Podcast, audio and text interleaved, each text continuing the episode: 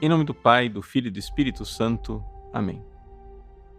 Meus queridos irmãos e irmãs, o evangelho de hoje é a parábola do semeador. Jesus, diante de uma grande multidão, conta uma parábola. E é dessas parábolas que são muito importantes porque o próprio Jesus explicou o significado dessa parábola. É como se é, Jesus ali estivesse mostrando para nós como é que nós temos que entender todos os outros evangelhos em que ele faz parábolas. Né? O que é, que é uma parábola? A parábola é uma comparação, é uma metáfora, é uma historinha. Esta história, né, ela tem verdadeiramente um ensinamento, e esse ensinamento se esconde no geral da parábola, mas também nos detalhes. O que é que Jesus quer nos ensinar no Evangelho do Semeador?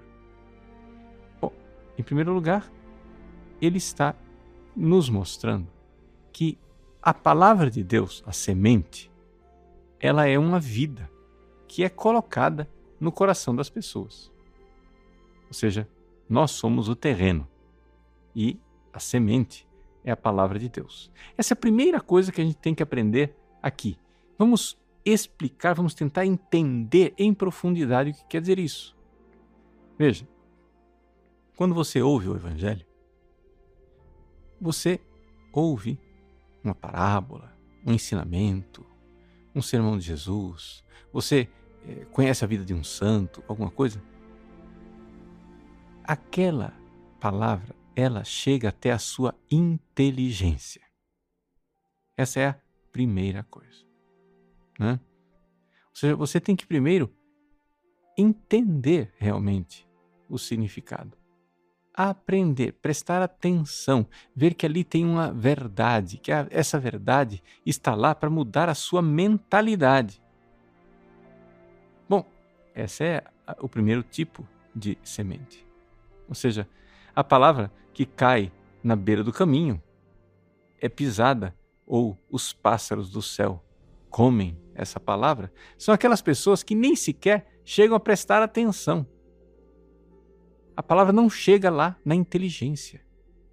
Mas se você ouvir a palavra de Cristo, vai brotar uma vida nova em você. Né?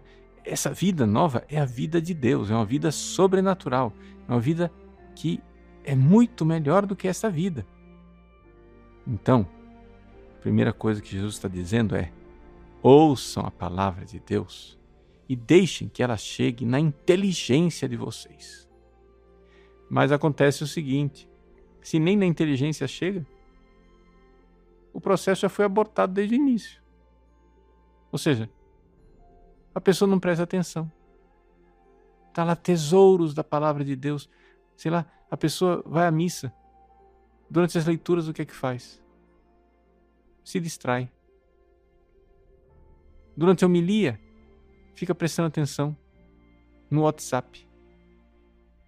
Né? Nunca para para verdadeiramente ouvir. Então a palavra de Deus, aquela semente, não vai chegar lá. O passarinho vai levar embora. Por quê? Porque não chegou nem sequer na inteligência. O segundo tipo de pessoa é quando a pessoa recebeu essa palavra. Né? Mas o que é que acontece? Essa palavra, ela caiu no meio das pedras. A palavra de Deus ela pede uma mudança. Né? Ou seja, uma vez que você viu com a sua inteligência, a sua vontade vai ter que abraçar. A sua vontade vai ter que chegar e dizer: é verdade, eu vi, eu vi a verdade, eu vou ter que mudar. Eu vou ter que dizer: é isso mesmo, Jesus. Tá, é, acho que vai dar trabalho, vai doer, mas eu vou ter que mudar minha vida. Então a pessoa vai e abraça. A palavra brotou na inteligência, você enxergou a verdade, só que agora você tem que abraçar com a vontade e dizer: Eu quero, eu vou. Porque senão vem o sol e seca essa semente. Um terceiro processo, uma vez que a sua inteligência viu a palavra de Deus, que a sua vontade abraçou a palavra de Deus, não está tudo terminado. Tem um problema. Dentro de você tem desordens. Dentro de você tem um, vamos usar uma comparação, tem umas crianças bagunceiras, que são as suas paixões, né? Que não querem mais que você fique ouvindo a palavra e chegue na inteligência, e abraçando a palavra e chegue na vontade. As desordens, os apegos, as coisas que você tem na vida, né? preocupações da vida são o espinheiro as paixões desordenadas que vão, né? Você vai aplicar a sua inteligência para ouvir a palavra de Deus, mas aí as paixões chegam e dizem: olha para cá, olha para lá, olha para cá, olha para lá, vai assistir é, Netflix, não vê dancinha no TikTok, é, vai para não sei onde, olha, vamos conversar para fulano, telefona para ele, etc. Novamente, você deixa de ouvir a palavra.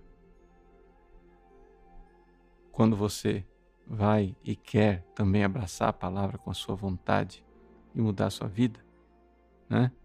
Esses espinheiros, ou seja, essas crianças bagunceiras que estão dentro de você, as paixões desordenadas, também ficam dizendo: ah, não, só mais um pouquinho. Né?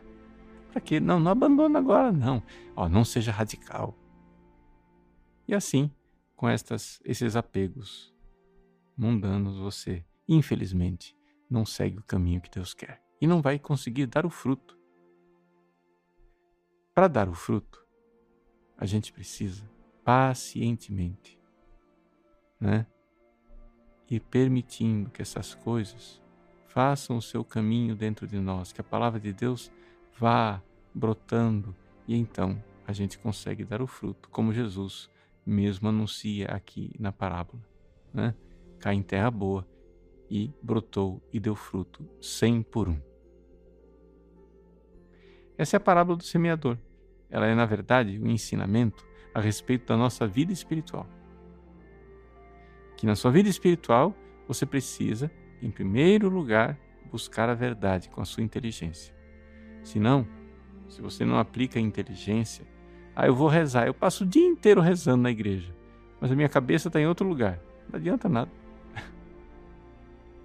Uma vez que você aplicou a inteligência, você também tem que aplicar a vontade. Você entendeu? Não quer mudar de vida, não quer abraçar a verdade. Bom, aí é o sol que faz queimar a semente. Uma vez que você entendeu com a sua inteligência, abraçou com a sua vontade, aí você agora vai ter que ter paciência. Paciência por quê? Porque está cheio de espinheiro, está cheio de desordens, desordens afetivas, impaciências, raivas, apegos, tristezas, né? alegrias é, de, que dispersam, que não são verdadeiras alegrias, e assim por diante. Você precisa pacientemente indo com calma, educando essas crianças, por assim dizer, arrancando os espinhos, para que finalmente a palavra de Deus deu fruto que precisa dar no seu coração. Então, vamos lá, não desista. Coragem. Tem uma obra para ser realizada em você. É a palavra de Deus que vem e vem para nos dar uma vida sobrenatural. Deus abençoe você. Em nome do Pai, do Filho e do Espírito Santo. Amém.